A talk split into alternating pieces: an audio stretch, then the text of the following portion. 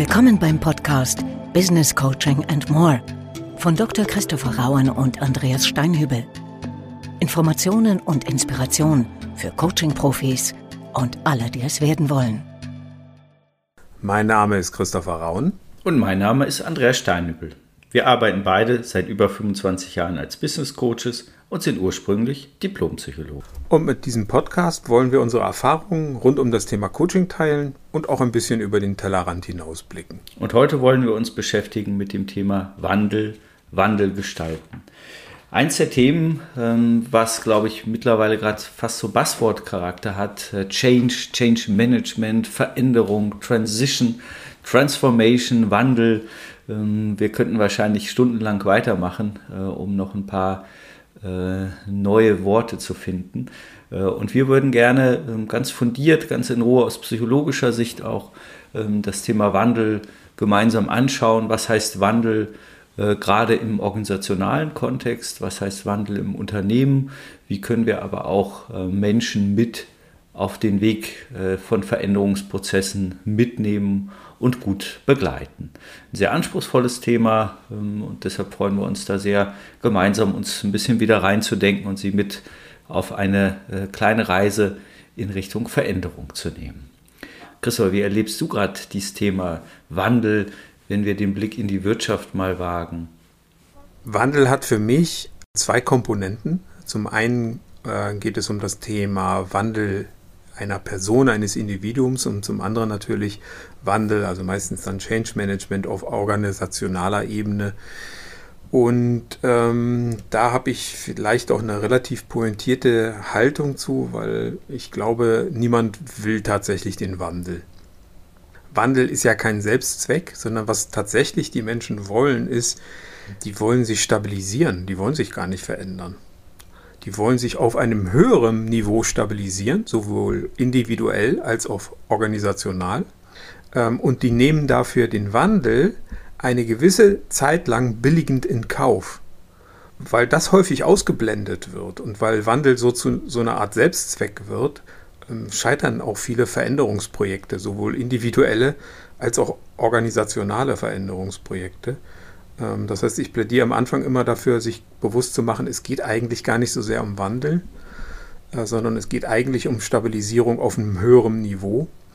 Dann sind die Menschen auch bereit, wenn die dieses Ziel vor Augen haben, äh, für eine gewisse Zeit lang äh, Veränderung, also Wandel in Kauf zu nehmen und an sich zu arbeiten, auch an der Organisation zu arbeiten. Aber ich sage das nochmal, niemand will den dauerhaften Wandel und wenn du mich persönlich fragst, glaube ich sogar, dass Menschen und auch Organisationen mit einem permanenten Wandel überfordert wären. Ich erlebe das gerade in Organisationen so, dass ein unglaublicher Hype von Veränderung, von Wandel, von Geschwindigkeit da ist. Und ich plädiere sehr für die gute Balancierung aus Stabilisierung, äh, Routinen, Strukturierung, auch die Würdigung von Tradition und Erfahrungswissen und die Gestaltung von Verbesserung. Und ähm, der Wandel, wie du auch sagst, ist ja nie ein Selbstzweck. Wir wollen ja eigentlich immer auf ein höheres Level von neuer Stabilisierung. Und so ganz offen versuche ich auch Wandelprozesse zu gestalten. Das heißt, auf der einen Seite immer wieder zu gucken, was tun wir auch zwischendurch, um uns zu stabilisieren. Weil ansonsten überfordern wir uns selbst, wir überfordern Organisationen.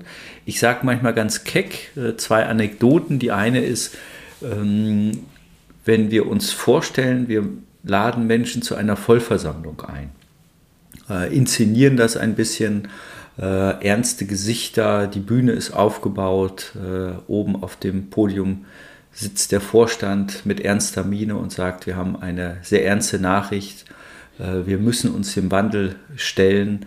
Äh, sie werden alle äh, mehr Geld bekommen bei weniger Arbeit. Und ich mache eine Wette, dass es Menschen gibt, die selbst bei so einem Ausblick sagen, auf gar keinen Fall mit uns. Ja? Das heißt, erstmal der Wandel als solches erzeugt quasi fast so, ein, so eine schmunzelnde Abwehr. Das heißt, das zu differenzieren, zu strukturieren, halte ich für sehr bedeutsam, sowohl individuell als auch organisational.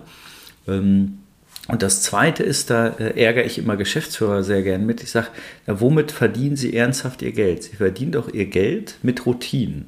Gucken wir uns eine typische Produktion an. Ähm, die ist dann effizient und rentabel, wenn die durch Routinen äh, auf ein Level gekommen ist, wo man Optimierung anstoßen kann. Wandel kostet erstmal äh, Geld, kostet Nerven, kostet Zeit. Äh, und das ist auch tatsächlich was, was mir immer wichtig ist, so in unserer psychologischen Betrachtung auch, dass ähm, wir darüber ganz offen sprechen und das auch einplanen. Ja, ich habe gerade so ein Projekt, so als Beispiel, typisches Change-Projekt, neues IT-System. Ja, das alte IT-System war völlig routiniert, das lief rund, äh, da kannte man die Ecken und äh, Tücken. Jetzt wurde ein neues System eingeführt, was erstmal natürlich äh, den Versprechungen des Herstellers zufolge weit effizienter, weit schneller, ähm, weit schlanker ist. So, was passiert typischerweise? Die Menschen sind noch nicht so gut in der Lage, die IT-Oberfläche zu bedienen, zu verstehen, machen mehr Fehler, das System läuft noch nicht rund, die Kosten gehen in die Höhe. So, und zack, was machen viele Unternehmen? Zwei Prozesse parallel. Ja? Äh, und äh, dieses einzuplanen und einzufahren, zu sagen, ja, sie werden erstmal Zeiten haben, äh, wo sie mehr Fehler haben, wo sie Schulungsmaßnahmen brauchen, um dann auf ein höheres Level zu kommen und dieses Level gilt es wiederum zu stabilisieren. Das heißt, ich stelle mir wirklich ganz bewusst immer eine Sinuskurve vor, so wie unser Leben, glaube ich, auch verläuft. Wir haben Phasen von Langeweile, von Stabilisierung, äh, da wächst der Rasen, mehr passiert nicht und dann haben wir ganz äh, intensive Phasen von Aufregung, von Veränderung, von Neugestaltung. Und das halte ich für eine ganz wichtige Form, die wir sowohl individuell berücksichtigen müssen, als auch in Unternehmen. Du hast äh, vorhin ein ganz wichtiges Stichwort äh, genannt, aus meiner Sicht ein wichtiges Stichwort, das Thema Tradition. Ich möchte da so ein bisschen dran anknüpfen, weil ich eine Erfahrung gemacht habe, und da fange ich mal beim Organisationalen an und komme dann zum Individuellen zurück, dass viele Veränderungsprozesse tatsächlich eine Kränkung beinhalten, weil ja auch mit Traditionen gebrochen wird. Und dann kommen solche Sätze auf, die werden häufig nicht ausgesprochen, aber die hört man dann so hintenrum. Ähm, ja, war denn früher oder war denn bis jetzt alles schlecht? Äh, müssen wir denn jetzt auf einmal alles anders machen? Ist das jetzt nicht mehr gut genug? Also da fehlt einfach sozusagen die Würdigung des bisher Erreichten, was ja eine Organisation bis zum immerhin jetzigen Zeitpunkt offensichtlich dahin gebracht hat, wo sie halt ist.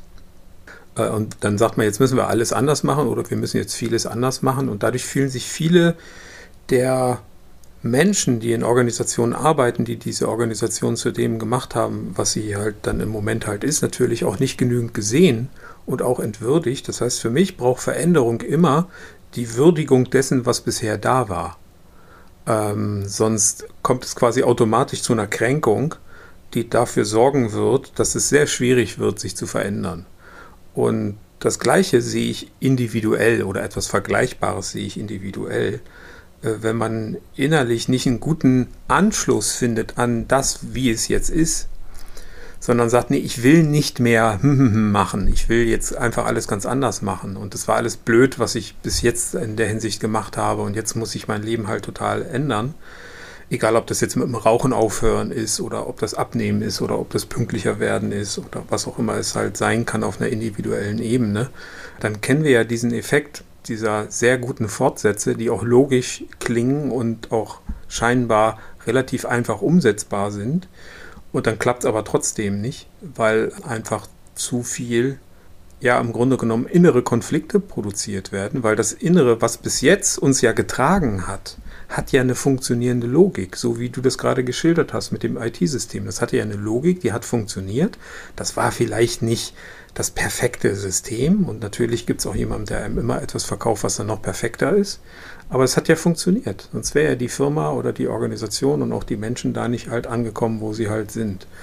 Und das empfehle ich auch immer in der Perspektive der Eigenveränderung. Nämlich zu schauen, naja, es war doch nicht alles schlecht auch was ich jetzt an Entscheidungen getroffen habe und wie ich mich bis jetzt verhalten habe, weil immerhin hat mich das doch bis zu dieser Stelle, an der ich jetzt stehe, halt geführt. Und auch wenn ich mich jetzt verändern will, braucht es nach meiner Erfahrung immer ein Stück weit Würdigung für das, was bisher war. Ansonsten gehen so innere Anteile von einem so ein Stück weit in Revolte und sagen so jetzt erst recht nicht. Äh, und äh, dann wird es nichts mit der Veränderung. Und das Gleiche gilt dann halt natürlich auch für Organisationen. Da gehen dann halt auch Mitarbeiter in die äh, Revolte mehr oder weniger offen. Schlimm genug, wenn es verdeckt passiert. Und dann wird so eine äh, Veränderung untergraben. Und ich glaube, dass wenn das, wenn das offen geschieht, das sogar noch die bessere Form ist, damit umzugehen. Wenn also so offen sozusagen gegen, gegen Wandel angegangen wird, wenn offen dagegen revoltiert wird. Ich glaube, dass die gefährlichere Form äh, des Wandelverhinderns darin besteht, wenn dieser innere Widerstand tatsächlich verdeckt passiert.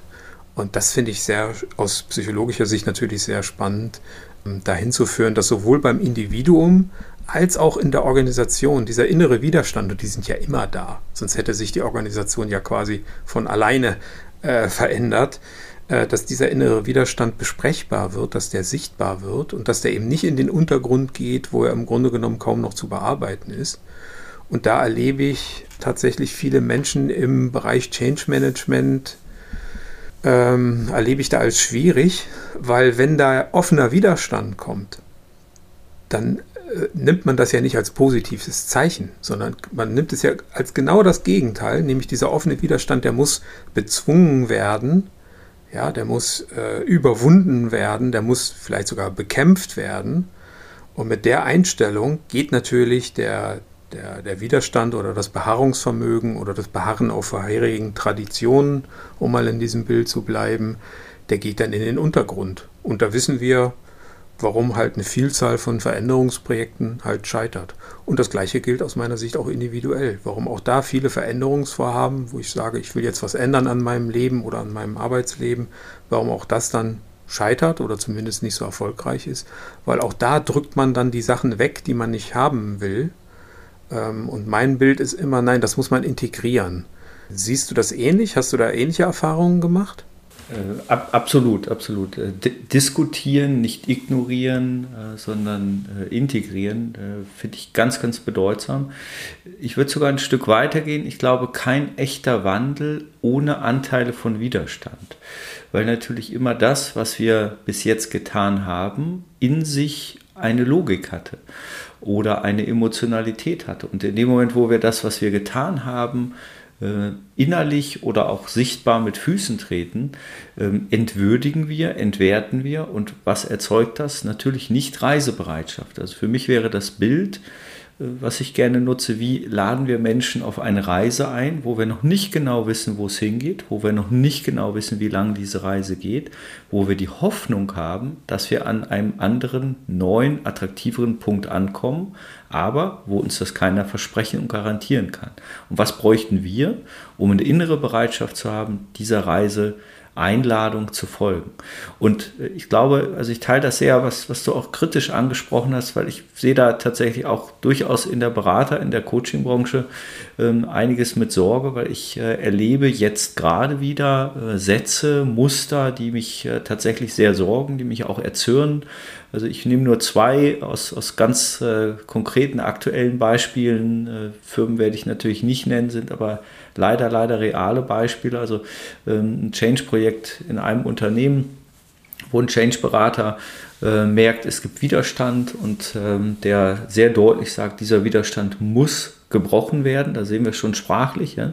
Ähm, und äh, ähm, da darf auch, da muss auch mal Blut fließen. Ja. Äh, da würde ich ganz deutlich sagen, das ist nicht unser Verständnis, unser Coaching-Verständnis von Wandel, sondern Wandel hat eher etwas mit Weiterentwicklung, mit Wachstum zu tun und, und das finde ich einen ganz wichtigen Aspekt, den wir viel zu wenig berücksichtigen teilweise, kreative Neugier. Also Menschen sind ja Wesen, die sich von Geburt an, von der ersten äh, Stunde der, der Geburt an, kontinuierlich wandeln und weiterentwickeln. Wenn wir uns erinnern, als erstes haben wir ausgeatmet, ein Kraftakt, ja, gegen alle Widerstände, aber aus innerer in ihrer eigenen Kraft. Ja, dann haben wir das Krabbeln gelernt, das Gehen gelernt. Einige kommen da äh, substanzinduziert schnell wieder in alte Verhaltensweisen zurück. Auch das sehen wir ja so schnell geht, geht Wandel, also Rück, Rückschritt äh, geht vielleicht schneller als Fortschritt. Ja? Ja. Äh, so, das heißt, wir haben ja alle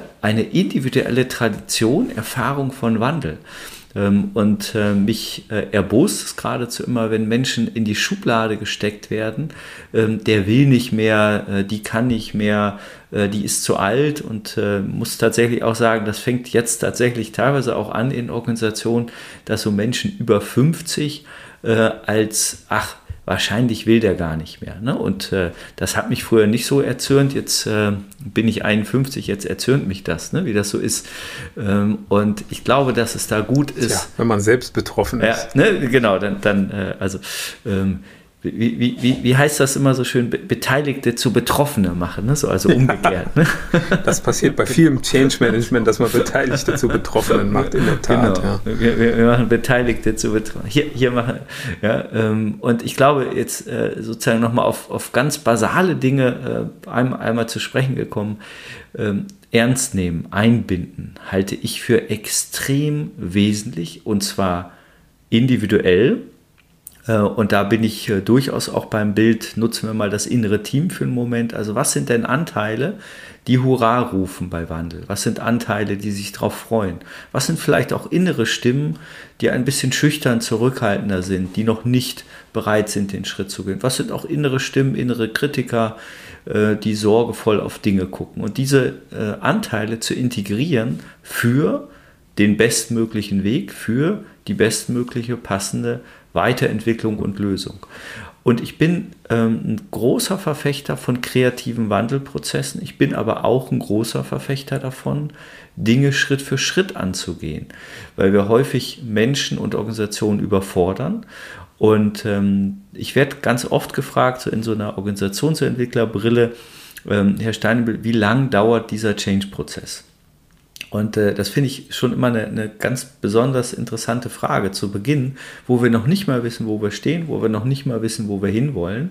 Äh, und egal, was ich sage, ich tue mal so, ich sage neun Monate, ähm, dann ist die Antwort immer, geht das schneller? Ja?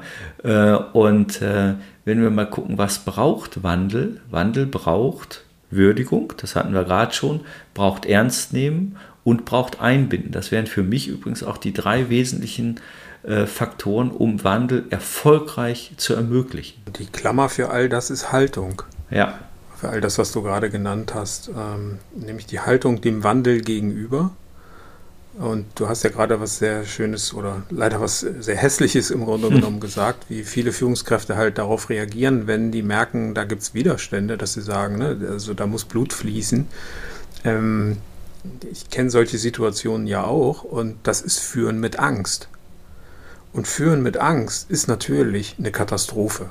Und äh, ich glaube, dass viele Führungskräfte das deswegen machen, dass sie solche Sprüche machen, wie der Widerstand muss gebrochen werden, da muss Blut fließen, da muss die niederkämpfen, die müssen mundtot gemacht werden und so weiter. Das ist ja alles so sehr brutale Sprache im Grunde genommen. Ja. ja. Dass das eben Ausdruck ist auch von einer eigenen, ja, von einer eigenen Hilflosigkeit bei den Führungskräften, weil sie nicht wissen, äh, wie man konstruktiv mit solchen Situationen umgeht, versuchen sie es quasi mit Gewalt. Und das ist natürlich eine ganz schlechte Haltung, weil so eine Grundhaltung, die Angst produziert, da wissen wir ja als Psychologen sehr genau, was macht Angst mit Menschen? Werden die dann sozusagen wandelbarer? Ähm, es heißt zwar, Angst macht Flügel, aber wir wissen natürlich, dass Angst nicht dazu führt, dass Menschen unbedingt leistungsfähiger werden. Und Angst führt auch nicht dazu, dass Menschen sich dem Wandel öffnen, sondern die machen halt noch mehr zu. Die tun dann so, als ob sie mitmachen, weil sie dazu gezwungen werden. Aber der tatsächliche Wandel findet dann natürlich nicht statt. Und das halte ich halt von der Haltung her für, für sehr problematisch, weil auf die Art und Weise ähm, wird man eher Wandelprozesse gegen die Wand fahren. Und da sehen wir, wie wichtig die Haltung der Protagonisten in einem Change Management in einem Wandelprozess halt ist. Und das gleiche gilt auch für die individuelle Ebene. auch meine eigene Haltung dem Wandel gegenüber. Warum will ich mich eigentlich verändern? Was gibt es für mich dabei zu gewinnen? Was gibt es dabei vielleicht zu verlieren? Vielleicht überfordere ich mich mit dem, was ich will. Vielleicht will ich mehr, als ich kann. Ähm, Habe ich überhaupt eine positive Haltung dem Wandel gegenüber oder sage ich, nee, ich, ich kämpfe mich da jetzt durch, ich zwinge mich jetzt dazu, ein Ziel zu erreichen oder mich zu verändern oder was auch immer, dann ist im Grunde genommen das Scheitern schon vorprogrammiert.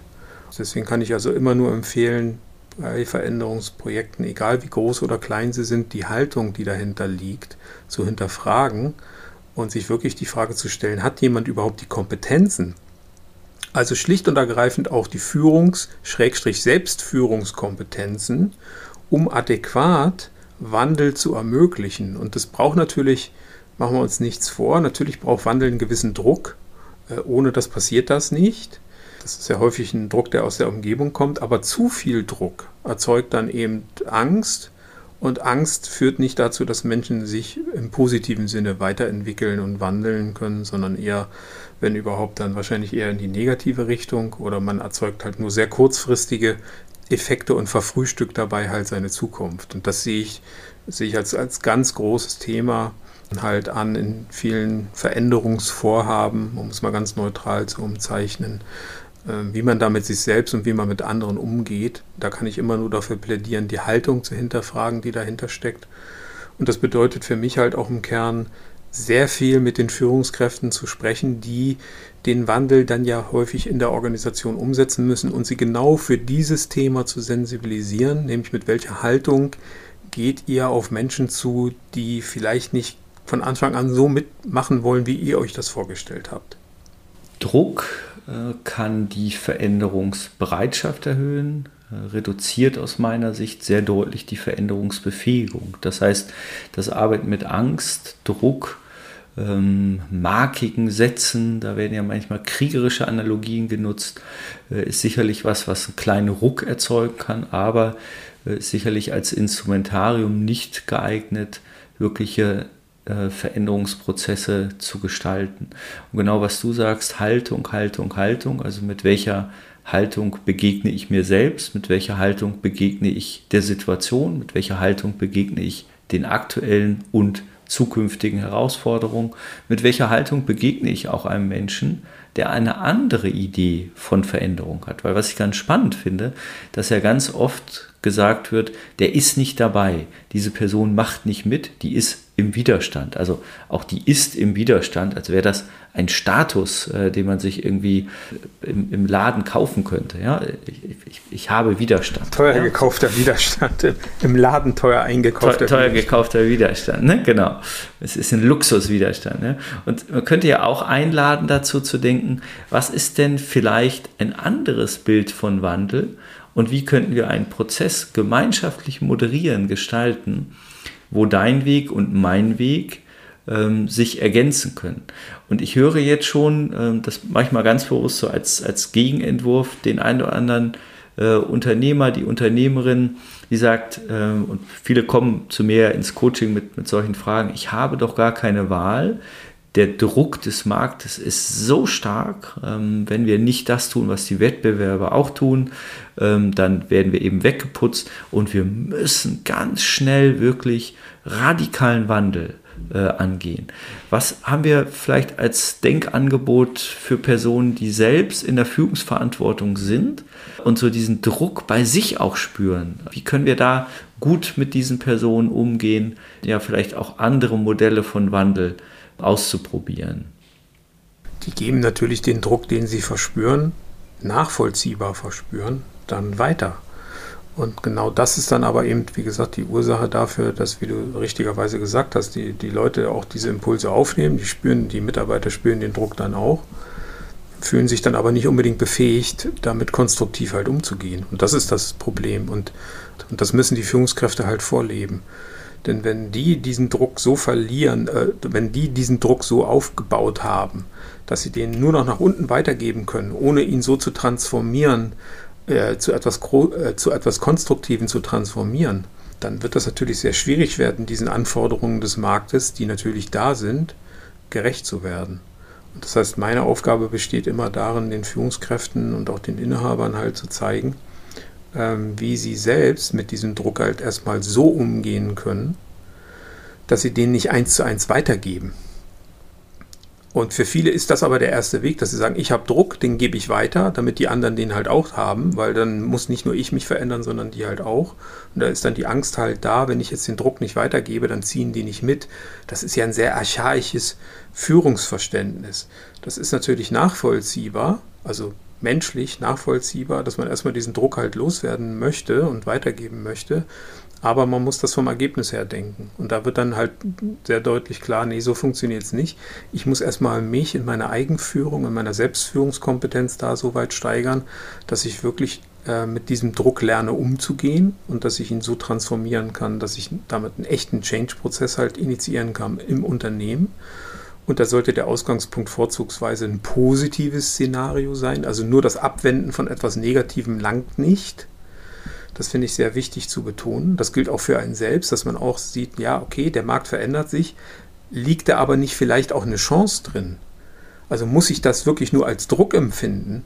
Ähm, und wenn sich der Markt verändert, dann macht er das ja für die Mitbewerber ja auch in dem Markt. Also und da eröffnen sich durchaus Möglichkeiten, wenn man zum Beispiel im Coaching, und das ist ja mein Ansatz, es schafft, einen angstfreien Raum zu eröffnen, in dem Klienten äh, wirklich mal ihre Ängste, ihre Sorgen aussprechen können und dann aber auch beiseite legen können und man dann angstfrei darüber spricht, was jetzt mögliche Wege sind, damit umzugehen. Und genau das müssen meiner Meinung nach gute Führungskräfte auch mit ihren Mitarbeitern machen. Die müssen das aufnehmen, was da ist, auch die Bedenken und das Zuhören.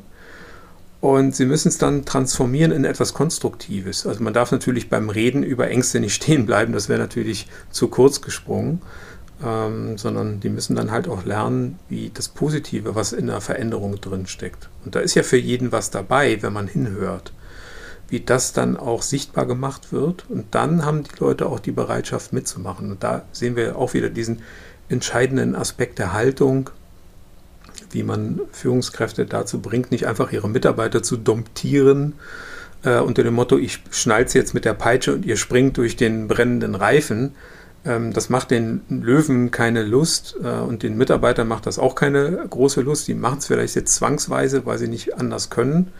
Aber was für eine Art von Führung ist das? Will man wirklich äh, mit sowas in Erinnerung bleiben? Ist das die Kultur, für die man stehen möchte, für die man einstehen möchte? Ich glaube, dass man mit äh, viel weniger Druck und viel mehr Zugkraft statt Druckkraft bei Menschen in Organisationen richtig, richtig viel erreichen kann in positiver Hinsicht. Und das brauchen wir, wenn wir echten, nachhaltigen, funktionierenden Wandel mit begünstigen wollen. Und so sehe ich da auch meine Rolle als Coach, dass wir erstmal anfangen müssen, sozusagen an der Spitze diese Haltung zu etablieren und dass die dann sozusagen nach unten durchdiffundiert, dass das vorgelebt werden muss.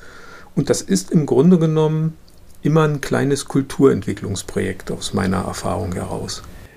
Ich trenne ganz gerne ergänzend ähm, zwei Begrifflichkeiten weg von und hinzu. Also von was will ich eigentlich weg, gerade bei individuellen Zielen äh, und wohin will ich eigentlich, also hinzu.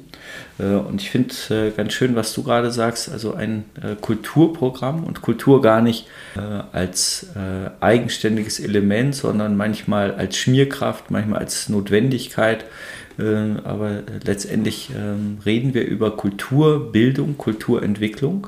Was ich ganz bewusst immer frage, ist, wollen Sie einen schnellen, effizienten Wandel für diese Situation oder wollen Sie wirklich eine Weiterentwicklung Ihrer Organisation mit einer Haltung und einer Kultur von Würdigung, von Wertschätzung und von neugieriger äh, Gestaltung von möglichen Zukünften? Ne? Und damit sind wir auch bei der Einladung zu Möglichkeitsräumen.